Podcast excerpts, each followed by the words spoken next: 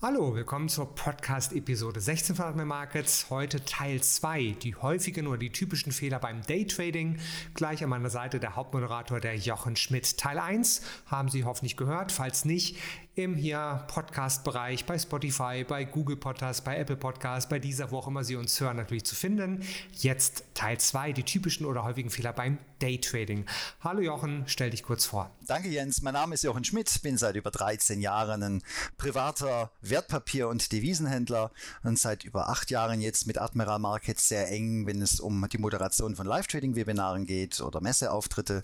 Ähm, ja, das zu meinem Werdegang, ich bin 54 Jahre jung und handle sehr, sehr gerne innerhalb des äh, Daytradings oder im Intraday-Bereich. Das ist so mein Hauptgeschäft auf eigene Rechnung und mit eigenem Geld und würde mich freuen, wenn ich Ihnen in den nächsten Minuten ein paar Einblicke geben kann in so manche Fehlerlage, die oft übersehen wird. Also, wegen der Länge gesplittet in zwei Teile. Jetzt kommt gleich Teil 2. Teil 1 können Sie dann im Archiv oder in den Podcast-Quellen finden.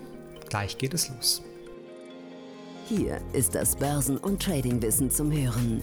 Zuhören, lernen, handeln. Einfach traden. Let's Make Money, der Börsen- und Trading-Podcast von Admiral Markets. Das Rechtliche handeln Sie verantwortungsvoll. Unsere Publikationen liefern eventuell auch unverbindliche Markteinschätzungen. Marktmeinungen, Kommentare und Analysen stellen ausdrücklich nie eine Empfehlung zum Kaufen, Halten oder Verkaufen dar.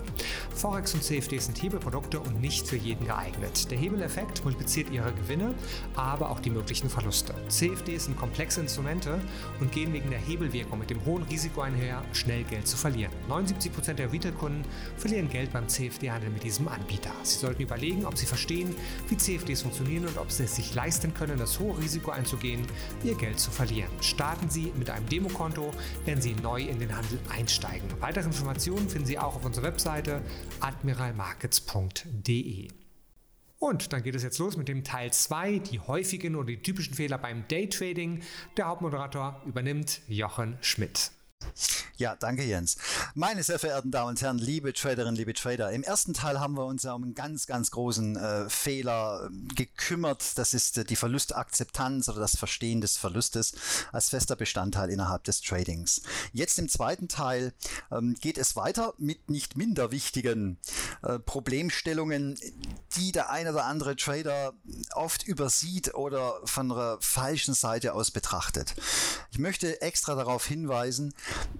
dass die Fehleranalyse im Trading ja leider nicht so linear abläuft, wie es im ersten Teil von mir erklärt wurde, so wie wir es gewohnt sind vom Schulsystem. Im Trading ist es leider nicht möglich, ein Thema herauszulösen, das in der Tiefe zu besprechen und dann zum nächsten Thema zu gehen.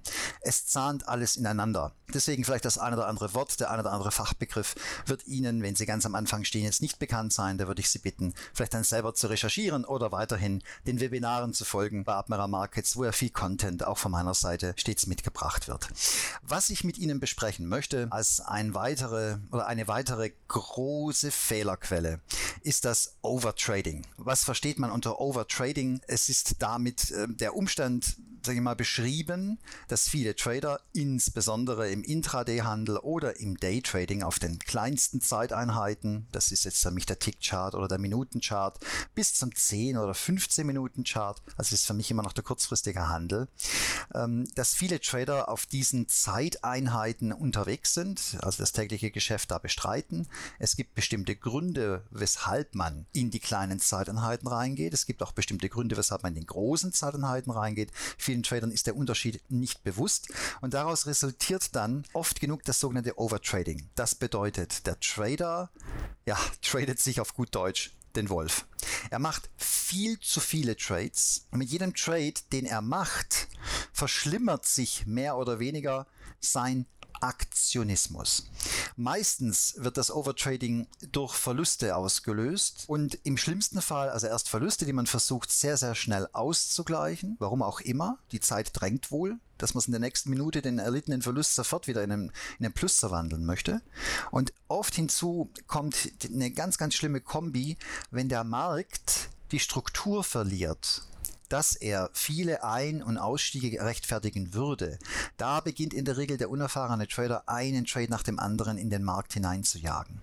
Und ich weiß, jetzt könnte ich sagen, jetzt wissen Sie den Fehler, haha, vermeiden Sie das in Zukunft und alles ist klar. Nee, ist es nicht. Wir müssen das genauer aufdröseln. Ich denke, einer der Gründe, weshalb äh, es zum Overtrading kommt und für alle, die mich jetzt nicht kennen oder meine Vita nicht kennen, ich habe das auch lange, lange Zeit äh, als ein Riesenproblem mit mir rumgeschleppt. Da ich mich als Kurzfristhändler sah und auch heute noch sehe, äh, war es für mich also jetzt nicht schlimm, dass ich mehrere Trades innerhalb eines Tages mache.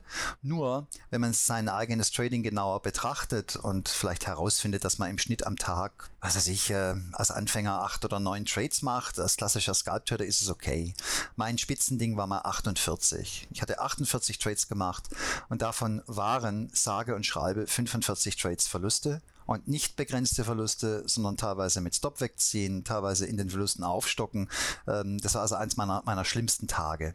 Und äh, wenn man sowas dann erlebt, steht man meistens am Ende des Tages nicht nur körperlich und nervlich völlig entblößt da, sondern auch das Konto hat eine gewisse Entblößung erfahren, was dann extrem reinschlägt. Wenn man das mehrfach passiert, kommt man irgendwann auf den Trichter und sagt, sag mal, doch was wird das ausgelöst? Warum werde ich so in den Bann gezogen und verbeiße mich dermaßen in den Chart, dass ich eigentlich eigentlich nicht mehr den Chart sehe, sondern noch aus einer emotionalen Lage heraus einen Trade nach dem anderen in den Markt hineinjage.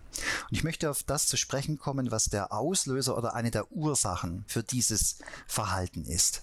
Die meisten Intraday-Händler, Daytrader, definieren ihren Handel über Tagesziele dass man eben sagt, naja, ich, ich möchte also im Monat einen gewissen Geldbetrag erwirtschaften über das Trading.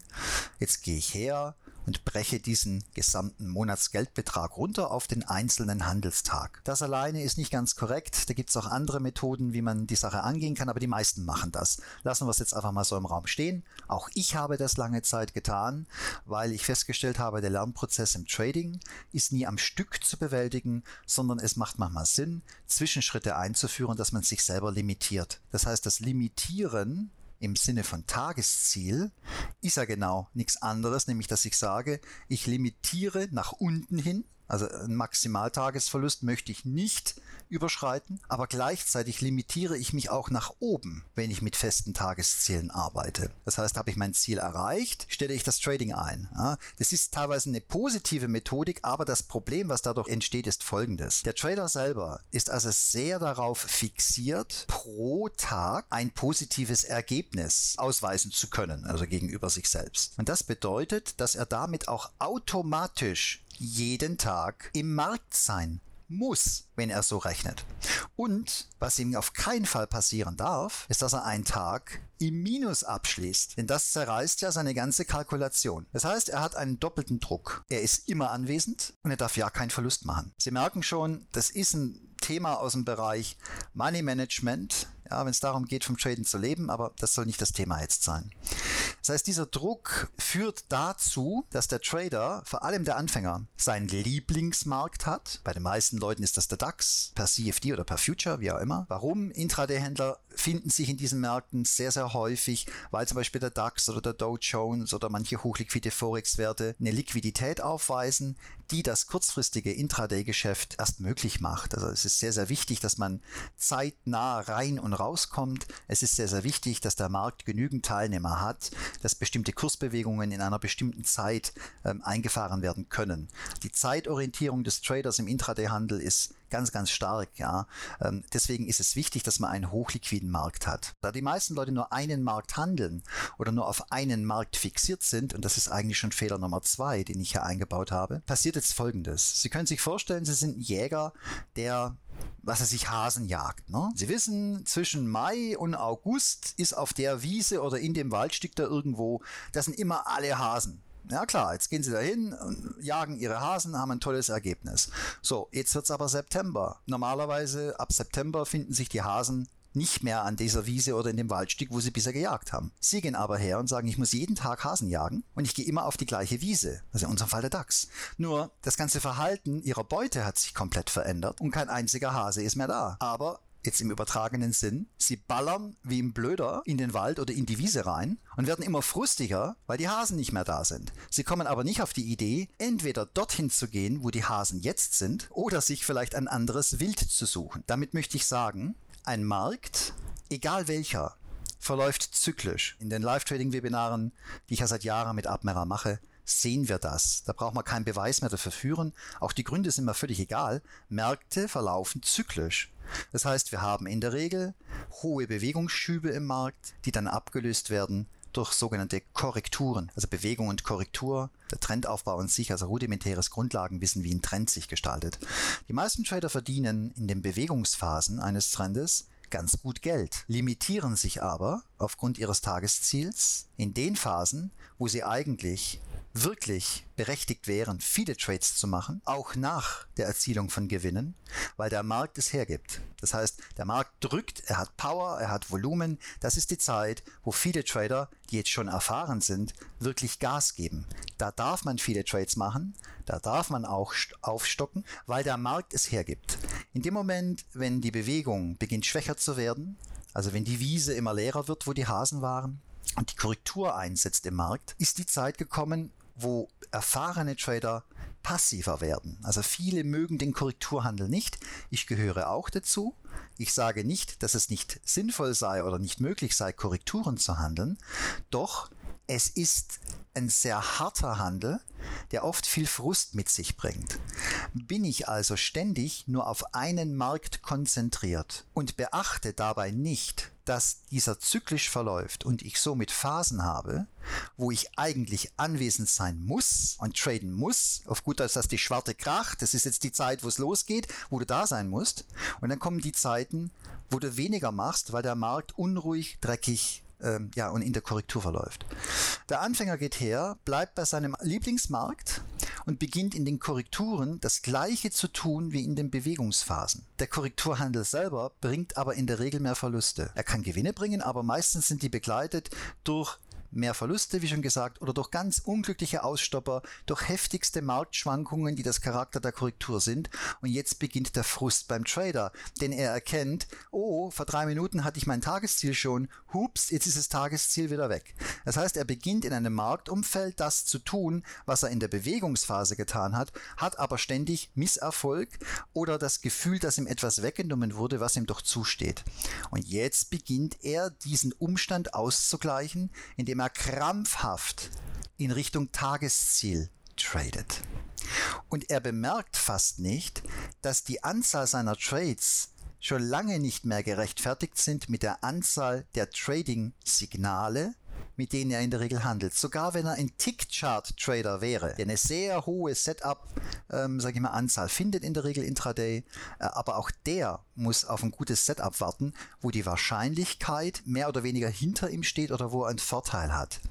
Trader im Nahkampf, die im Nahkampfmodus sind, die im Overtrading verhaftet sind, die ständig auf den Kontostand schauen, die nicht begreifen, warum der Markt plötzlich so anders verläuft, warum der nicht hoch will, warum er nicht runter will, warum er ständig in die Seite geht, beginnen unbemerkt erzwingen zu wollen, dass der Markt jetzt die Belohnung bringt, die sie doch eigentlich verdient hätten. Und so entsteht das Overtrading. Das heißt, der Trader tradet schon lange nicht mehr den Chart.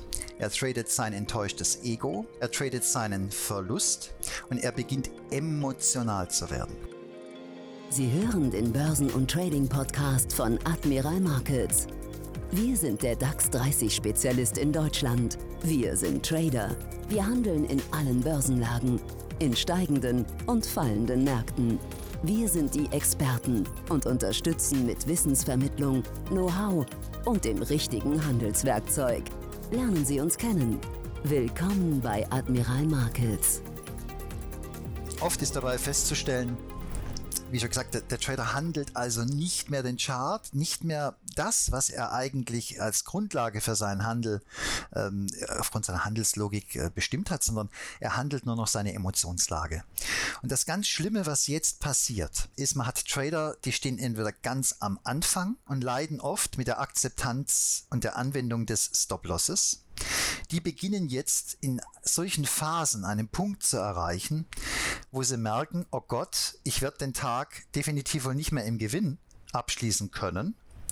Ähm, ich setze jetzt alles auf eine Karte und ziehe den blöden Stop-Loss weg, weil der ja die ganze Zeit getriggert wird in diesem schrecklichen Markt, egal wo ich ihn hinlege. Der Stop wird immer punktgenau getriggert. Ich komme also richtig auf gut Deutsch verarscht vor. Und jetzt zieht man den Stop weit weg. Und man sagt, ja, ich muss dem Markt Luft geben. Und die Frage ist halt ja, Luft für was? Damit dein Wunsch in Erfüllung geht?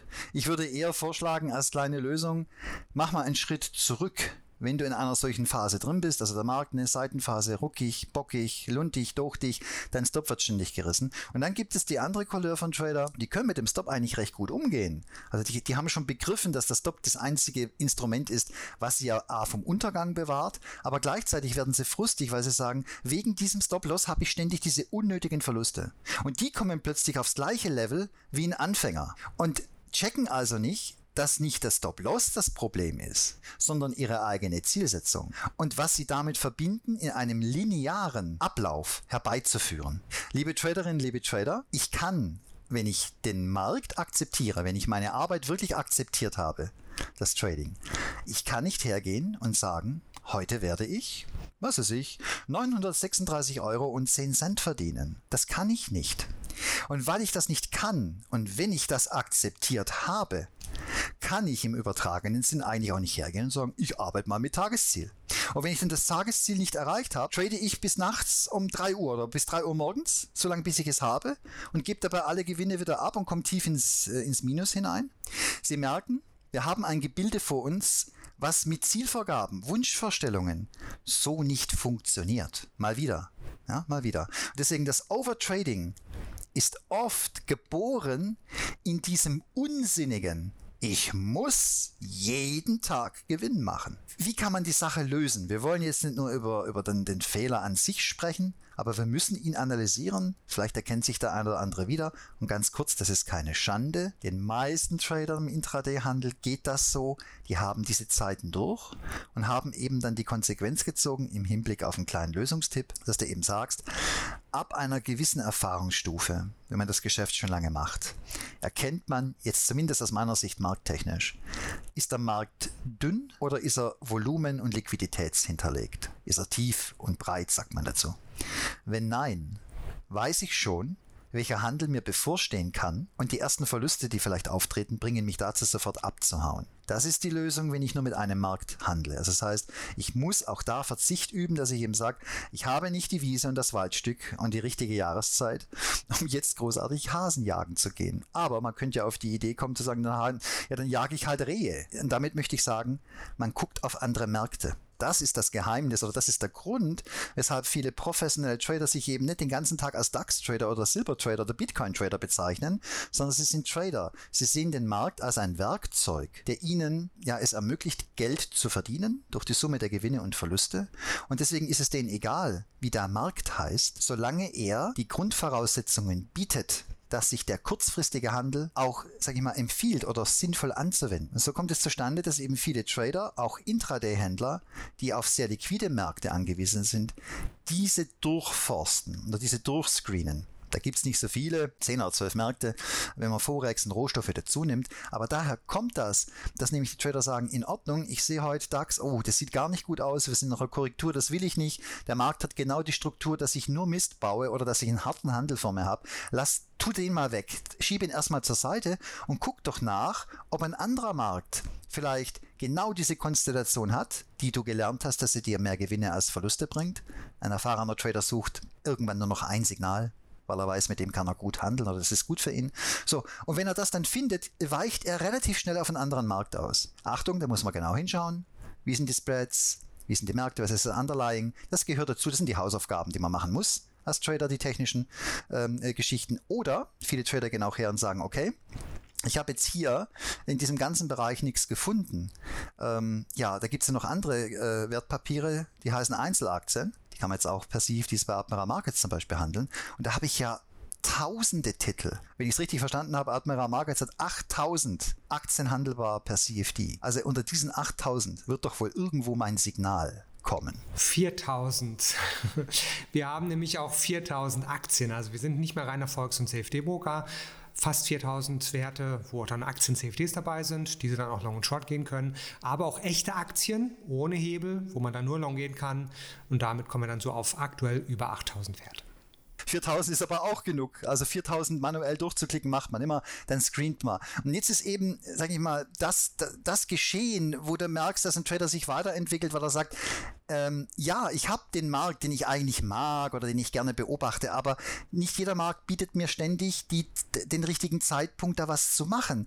Ähm, wenn ich unter dem Druck stehe, dass ich jeden Tag Geld verdienen will und muss, dann gucke ich doch zumindest mal auch andere Märkte an oder mache nicht nur Hasenjagd, sondern auch Jagerei oder Geangeln, äh, wenn es darum geht. Bloß bei Einzelaktien muss man halt auch darauf achten, sind die Intraday handelbar oder eher nicht. Und jetzt kommt eben das nächste ins Spiel, dass viele Trader hergehen und sagen, ich fürchte das Overtrading wie die Pest. Das Overtrading bringt mich meistens A um das, was ich haben will, nämlich die Gewinne, die ich brauche, ja, um davon leben zu können. Also versuche ich das Overtrading zu vermeiden und gehe her und übertrage meine Signallogik in den Arbeitsstil, dass ich vielleicht auch im mittelfristigen Handel aktiv bin. Es ist etwas gewagt, es ist jetzt etwas für fortgeschrittene Trader. Ich fördere also jetzt niemanden auf, seinen Arbeitsstil zu verändern, aber meistens kommt diese Veränderung ganz von alleine, weil man feststellt als Trader, man kann nicht ständig im Markt präsent sein. Du musst noch mal schlafen, du musst noch mal aufs Klo gehen, du musst noch mal was essen. Viele gehen deswegen her, nehmen vollautomatische Handelsprogramme, weil die eben sagen, der Computer hilft mir bei dieser Diversifikation der verschiedenen Finanzinstrumente und, äh, sag ich mal, dem einen oder anderen unterschiedlichen äh, Handelsstil, was jetzt die Zeitspanne angeht. Aber diese Art zu kombinieren, das war für mich die Lösung mehr oder weniger, um aus dem Overtrading rauszukommen. Und bevor wir das Thema jetzt schließen, äh, liebe Traderinnen, liebe Trader, Overtrading ist nicht Seitenhandel oder Innenstabhandel. Bitte nicht verwechseln. Du merkst erst nach dem zweiten oder dritten Verlusttrade, dass du in einer Seite oder in Innenstäben bist. Das Overtrading ist aber was ganz anderes, sondern das Overtrading heißt, du hörst nicht auf, du machst weiter in dem Klumpatsch. Und ich glaube, das ist der große Unterschied. Ich habe noch ein anderes Thema mitgebracht, äh, was ich auch noch kurz ansprechen will. Ein Klassiker, den man oft beobachten kann bei Tradern, die relativ frisch im, im Trading dabei sind. Ähm, und ja, wie sagt man dazu? Es ist, hat auch mit Aktionismus zu tun im Endeffekt, ist aber meistens der Auslöser für, für ganz schreckliche Erfahrungen. Und zwar der Handel, ohne sich vorzubereiten. Ja, ich weiß, der eine oder andere wird jetzt sagen, ja, was soll ich denn noch alles tun, äh, bevor ich jetzt einen, einen Trade mache? Ja? Äh, muss ich mich jetzt hinsetzen, im Schneidersitz und Om sagen, bevor ich mit dem Trading beginne? Also ja, manche machen das. Ja? Ähm, meditieren, möchten den Kopf frei bekommen. Interessant, ne? man möchte vor, vor, dem Handel den Kopf frei bekommen. Du nimmst nicht den Ärger vom Vortag oder mit deiner Lebenspartnerin oder Lebenspartner mit. Ähm, du möchtest den Kopf frei haben, dass du Schulden hast und dringend jetzt Geld verdienen musst übers Trading. Das willst du alles nicht haben. Du möchtest die Arbeit in ihrer reinen Form erledigen. Du möchtest nur eine Arbeit machen. Du möchtest kein Drama machen. Ja? Du weißt, der nächste Trade wird jetzt nicht der sein, äh, der dich glücklich macht äh, bis zum Ende deines Lebens. Dann musst du zocken, wenn du das willst. Aber wenn du arbeiten willst, muss der Kopf frei werden. Das heißt, es ist also auch eine mentale Vorbereitung da. Ja, liebe Traderinnen, liebe Trader, hören Sie in sich rein, bevor Sie handeln. Versuchen Sie es doch einfach mal. Spüren Sie schon den Druck, ja, Verluste am Vortag oder haben Sie Triumphgefühle, weil es gerade so super gut läuft? Oder schlägt das Herzl bis zur Halskrause, weil gleich die Eröffnung im DAX reinkommt? Sitzen Sie schon seit drei Uhr morgens da, haben Sie schon die asiatischen Handelszeiten mitgenommen, ja? Haben schon Augenringe, sind aus dem Trading Zombie, aber jetzt kommt die DAX-Eröffnung, oh, und um 15.30 Uhr kommt die Dauereröffnung und überall muss ich da sein, überall muss ich dort sein, überall kann ich Geld verdienen, ständig gibt es die Chance. Auf jedem Chart, auf dem Minutenchart, überall gibt es ständig die Chance. Das ist doch kein Trading. Du bist doch ein Opfer. Du rennst den Dingen hinterher, was nichts mit Souveränität zu tun hat. Und das ist sehr, sehr wichtig. Sie müssen also in einen Zustand kommen, wo Sie den nächsten Trade, der schiefgehen kann, wirklich gut wegstecken können nicht nur im Sinne von einem kalkulierbaren Risiko, sondern in dem Sinne, dass sie sich kennen. Wie viele Verluste dürfen sie machen, bevor sie austicken, bevor die Hutschnur kracht? Die meisten von ihnen kennen mich, bin recht emotionaler, recht temperamentvoller. Ich kenne meine Grenze ganz genau. Und dann flüchte ich vor mir selber. Warum kann ich das? Nee, nicht weil ich Magier bin und jetzt der, der, der, Gottkönig des Tradings. Im Gegenteil. Ich kann es deshalb, weil ich mich kenne und weiß, wie ich reagieren werde, wenn ich jetzt nicht den Rechner verlasse. Und das ist für mich zum Beispiel die Herausforderung, wenn ich merke, ich habe einen schlechten Tag. Ich sage, okay, so schwer es dir jetzt fällt, ja, es juckt dich im Finger den nochmal den nächsten Trade zu machen, ne? damit, du, damit du wenigstens sagen kannst, guck mal, ich habe einen Gewinn-Trade gemacht heute. Ne? Also, wenn es ein ganz, ganz schlimmer Tag ist. Geh, lass es, geh weg und komm morgen wieder. Die Börse hat doch morgen auch auf. Das ist der eine Punkt, diese mentale Geschichte. Und dann abschließend etwas, was man sehr leicht umsetzen kann. Viele Trader gehen her, machen den Rechner an und ehe sie sich's versehen, ist der erste Trade schon im Markt eröffnet. Ne? Das ist verständlich. Wenn jemand ganz am Anfang steht, ne, er sieht ja nur, er ist fasziniert von all diesen Dingen, die ihn umgeben und er kann sich fast nicht beherrschen. Und er möchte auch immer sehen, dass jetzt der Trade, den er macht, dass der auch Gewinn bringt. Okay, eine Zeit lang ist das verständlich. Ein kleines Beispiel. Ein Trader reagiert so, ja, also, oder agiert so. Er macht einen Rechner an, ist noch nicht mal richtig wach und klatscht den ersten Trade schon rein. Lassen wir es 8.55 Uhr sein. Er sieht im CFD nur den DAX, er hat keine Ahnung, dass in dieser Zeit nur der DAX Future eigentlich als Underlying, in Anführungsstrichen jetzt ganz vereinfacht gesagt, als Referenzkurs dient und um 9 Uhr beginnt Xetra oder öffnet die Kasse. Das heißt, um 9 Uhr hat er jetzt plötzlich in Anführungsstrichen den Zusammenprall von Future und Kasse. Das ist eine richtige Eröffnungsphase. Und den Trade, den er jetzt fünf Minuten vor der Eröffnung gemacht hat, oft genug kann man das sehen, dass der Markt komplett die Richtung wechselt oder heftigste Schwankungen in die eine oder andere Richtung bringt. Und das ist zum Beispiel ein typischer Vorbereitungsfehler, der auf fachlicher Basis basiert. Der Trader hat keine Ahnung von den Handelszeiten. Ja, er, er kennt das Underlying nicht, wenn er jetzt mit CFDs handelt. Er hat keine Ahnung wann, wo, wer in den Markt kommt. Das sind Dinge, die kann man dann wirklich nachlesen oder äh, wirklich ganz äh, pointuiert, ja, genormt kann man sehen, aha, alles klar, ähm, DAX Future öffnet um 8 Uhr, die Eurex Xetra kommt um 9 Uhr rein, man hat Handelszeiten bis ähm, und dann ist man vorbereitet und macht vielleicht solche unnötigen Trades, wenn sie dann schief gehen, möglichst nicht, sondern wartet, bis ja, das Geschäft richtig startet. Ja. Fassen wir für heute zusammen. Was sind die Key Facts? Und was sollte ich jetzt als nächstes tun? Liebe Traderinnen, liebe Trader, Fehler im Trading kann man, ich glaube, unendlich viele Podcasts machen. Ich habe mir jetzt die rausgesucht, äh, von denen ich denke, dass die meisten die kennen oder darunter leiden oder, oder schon mal bemerkt haben und hoffe, ich kann Ihnen ja mit diesem Podcast ein paar Tipps geben. Allerdings entbindet das sie nicht am selber arbeiten. Ja. Leider ist es nicht so, dass jemand sagt, ich bin jetzt, äh, was weiß ich, ähm, Moderator oder, oder Coach oder wie auch immer und ich sage Ihnen die Lösung und danach wird alles gut. Klappt im Trading so definitiv nicht. Sie müssen all das, was Sie hören, versuchen umzusetzen, immer angepasst an Ihre Persönlichkeitsstruktur und an Ihren Geldbeutel. Auch wenn Sie das nicht gerne hören mögen, aber es ist, es ist leider so in diesem Geschäft. In diesem Sinn hoffe ich bis zum nächsten Podcast und verabschiede mich. Oder bis zum nächsten Video. Podcast bist du ab und zu dabei, bei den Videos, bei YouTube oder live dabei, über Zoom, über die Anmeldung admirmarkets.de Jochen zwei, dreimal die Woche mit dabei. Neben den anderen Moderatoren, Podcast machen wir im Schnitt einmal die Woche und Webinare oder Live-Webinare zwei, drei oder manchmal vier Stück am Tag. Da geht es dann auch um die Analyse, picken sich aus, was ihnen gefällt. Heute hatten wir Teil zwei typische häufige Fehler beim Daytrading, vielleicht grundsätzliche Gedankenanstöße und die Analyse, Chartanalyse und die speziellen Trading-Ideen dann live in den Webinaren bei YouTube oder live bei Zoom über atmemarkets.de. Dankeschön an Jochen Schmidt. Das war die Episode 16 und die Episode 17 folgt bald. Da ist das Thema auch schon feststehend. Die ersten 500 Euro. Sie starten in den Handel mit 500 Euro, mit 5000. Kann mein Ziel sein, die ersten 500 Euro gewinnen. Also können Sie sich auf die Episode 17 freuen. Ganz bald hier in diesem Kanal. Abonnieren Sie uns bei YouTube, bei Spotify, bei Apple, wo auch immer. Wir freuen uns, wenn wir Ihnen Mehrwert liefern können. Atme Markets, Jens Schanowski, beste Grüße aus Berlin. Das war Let's Make Money, der Börsen- und Trading-Podcast von Admiral Markets. Schauen Sie auch in unserem YouTube-Kanal vorbei, um tägliche Analysen über die interessantesten Märkte zu erhalten. Alle Angebote von uns finden Sie auf unserer Website admiralmarkets.de.